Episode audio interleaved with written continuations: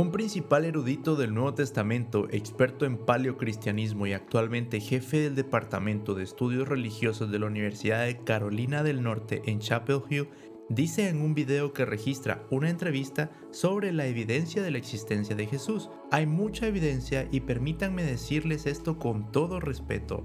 No hay un erudito en un instituto o universidad en el mundo occidental que enseñe historia, el Nuevo Testamento, cristianismo temprano, cualquiera que enseñe estos temas, duda de que Jesús existió. Entiendo que esto no es evidencia en lo absoluto, solo que el que todos lo digan no lo convierte en evidencia pero que la mayoría de eruditos, si no es que todos afirmen la existencia de Jesús, no siendo evidencia, para cualquiera que lo niegue deberá de tener una muy buena prueba para contradecirlo. Se cree que existió porque hay abundantes pruebas tempranas e independientes que lo afirman.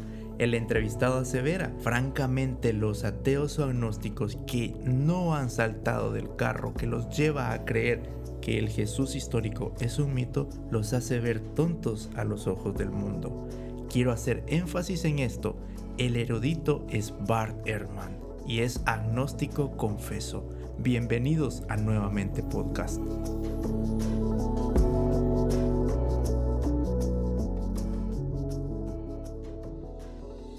Hola y gracias por estar de nuevo por acá. Siempre es un placer el poder realizar este tipo de contenido porque fortalece nuestro aprendizaje y conocimiento sobre Jesús y qué mejor que compartirlo con cada uno de ustedes y poder recibir el feedback para poder enriquecer la conversación y el debate sobre este tema que es tan enriquecedor para nuestra vida. Por pedido de algunos que escuchan este humilde podcast, hablaremos unos puntos más sobre lo que es la fiabilidad de la Biblia y la solidez con la cual nosotros podemos asegurar que es un libro verdadero, histórico y con sólidas bases para creer que lo que encontramos en él es verdad. Como lo veíamos en el episodio pasado, no buscamos poner en duda la Biblia porque sabemos que es palabra de Dios inspirada por Él y es el argumento principal de su verdad y fiabilidad, pero para aportar más a este aspecto y ayudar a personas que buscamos argumentar o para enriquecer el debate con amigos que no comparten nuestra creencia en la Biblia, nos apoyamos de herramientas históricas para poder dar volumen a ese argumento desde el punto de vista histórico, desde el punto de vista científico, y así enriquecer la conversación y más aún fortalecer nuestra confianza en lo que creemos y en la propia confiabilidad de la Biblia.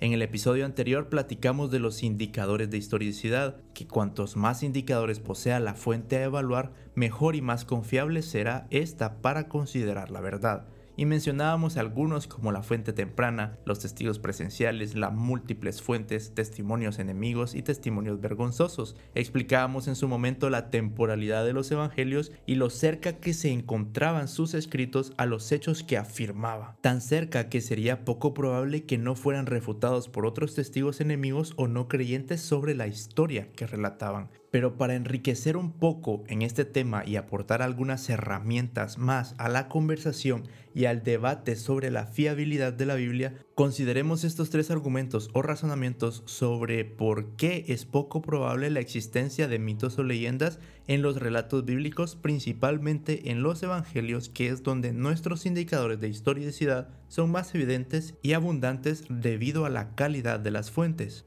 Como primer argumento tenemos a uno que ya conocimos en el episodio anterior. El periodo de su redacción es demasiado temprano como para poder pensar que los evangelios son una leyenda. Esto es lo que platicábamos. Fueron escritos tan cercanos a los hechos que argumentaban que resulta impensable creer que más de alguna persona no los pudo refutar debido a que estos únicamente escribieron mentiras, mitos o leyendas producto de sus mentes.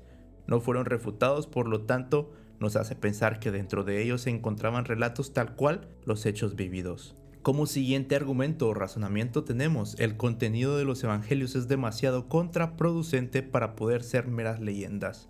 Acá nos vamos a detener un poco y vamos a analizar a qué nos referimos con contenido contraproducente. Lo que comúnmente se afirma de los evangelios es que fueron escritos por líderes religiosos de los primeros tiempos con la finalidad de afirmar su propia política consolidar su poder y hacer crecer un movimiento sobre una mentira total. Pero si nos ponemos a leer y analizar detenidamente los evangelios, nos daremos cuenta que este argumento es contraproducente. ¿Qué hubiera impulsado a los seguidores de Jesús o escritores de los evangelios a aseverar un hecho como la crucifixión si éste no se llevó a cabo? Cualquier receptor judío que hubiera leído sobre este se hubiera pronunciado de inmediato para contradecir esto. ¿Por qué los escritores presentarían a Jesús rogándole a Dios en el Getsemaní que lo librara de la terrible misión que tenía por delante? ¿O por qué presentar a Jesús clavado en una cruz clamando a su Padre por él ser abandonado? la conclusión sería una clara debilidad en la persona de Jesús, no siendo este el supuesto verdadero Mesías que según el pueblo judío es quien creían esperar, no siendo la figura del rey poderoso que esperaban que gobernara sobre el poder romano de ese entonces.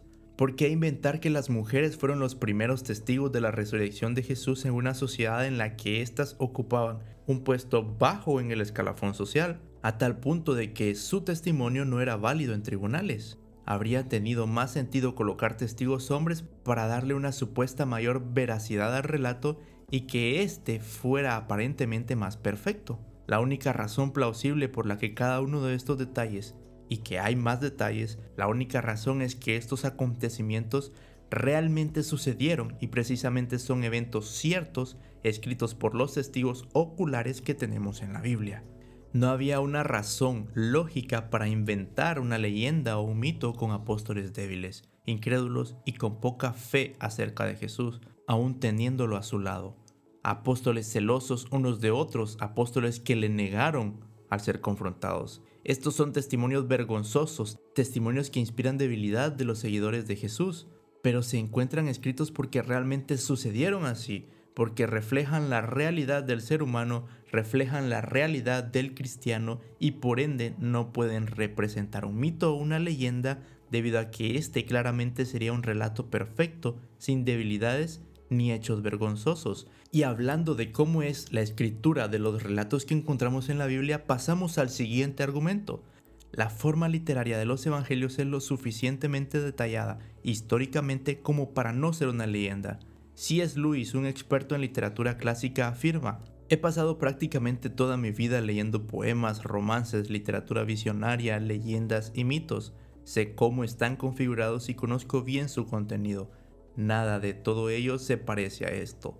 Sobre los evangelios solo caben dos posibles juicios o bien se trata de un reportaje o si no algún autor desconocido en los tiempos antiguos sin posibles predecesores o sucesores conocidos se anticipó en siglos a la técnica propia de la narrativa moderna de ficción realista. Luis afirmaba que la ficción antigua en nada se parece a la ficción moderna que es realista y profusa en detalles y diálogos.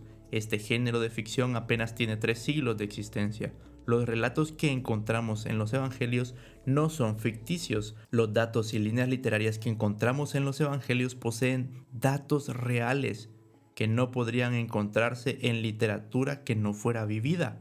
Datos como el número de peces a multiplicar, las medidas en codos respecto a la distancia, el que Jesús dibujara con un dedo mientras algunos acusaban a una mujer de adulterio, este tipo de ficción novelada, si así fuera, aún no era descubierta en la antigüedad. La única explicación plausible de la inclusión de números exactos de peces y de los escritos en la tierra reflejan que eran detalles percibidos de una forma vivida por los testigos presentes y retenidos posteriormente en la memoria de cada uno de ellos. Ahora bien, sin el ánimo de extender más en estos argumentos, quisiera mencionar de manera superficial otros datos que podemos obtener del resultado del estudio para enriquecer el conocimiento sobre la fiabilidad de la Biblia.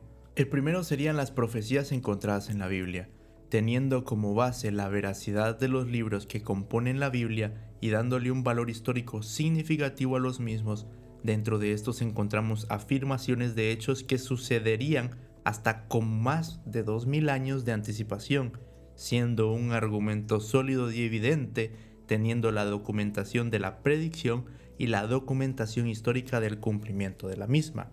Algunos ejemplos y centrándonos principalmente en la figura de Jesús, como número uno tenemos la profecía del nacido de una virgen. Este se menciona en Isaías capítulo 7 versículo 14 y su cumplimiento lo tenemos en Mateo capítulo 1 versículo 18, 24 y 25. Como segundo tenemos la profecía de que sería hijo de Dios. Lo encontramos en Salmos capítulo 2, versículo 7 y su cumplimiento en Mateo capítulo 3, versículo 17.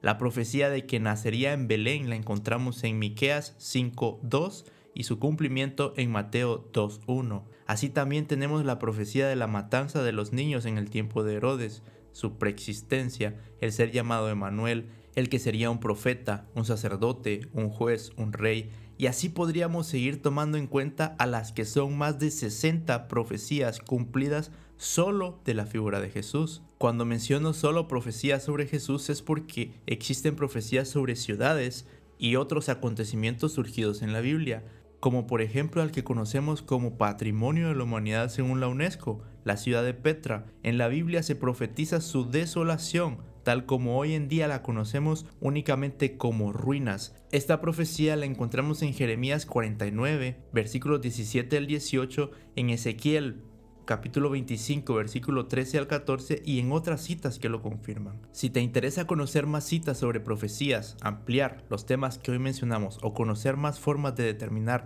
la veracidad de la Biblia a través de la historia e incluso a través de la arqueología, que esta no siendo una forma de comprobar lo que dice la Biblia, sí será una forma de dar a conocer implementos, ciudades, personajes y otros aspectos que se mencionan en la misma pues no dudes en hablar a mis redes sociales y me encontrarás como Pablo Tejeda. Estoy muy lejos de ser un experto en estos temas, aún falta mucho por aprender, pero ahí con mucho gusto podemos platicar de todos estos temas tan apasionantes que nos renuevan la mente para conocer la verdad sobre las escrituras y quién está detrás de ellas, que ya sabemos que es el Creador y Salvador, Jesucristo el Hijo de Dios. No pienses que al tener una creencia en Cristo Jesús fundada en la fe, no tenemos cómo defender a través de pruebas y razonamientos sólidos y objetivos. Él nos llama a pensar, meditar y reflexionar su palabra y por ende Él nos proporcionará lo necesario para proclamar su verdad. Hay muchas más herramientas que demuestran las formas de hacer ver que la probabilidad de que Dios existe y que Jesús vivió en la tierra es aún más alta que las que pretenden demostrar lo contrario. Que Dios te bendiga.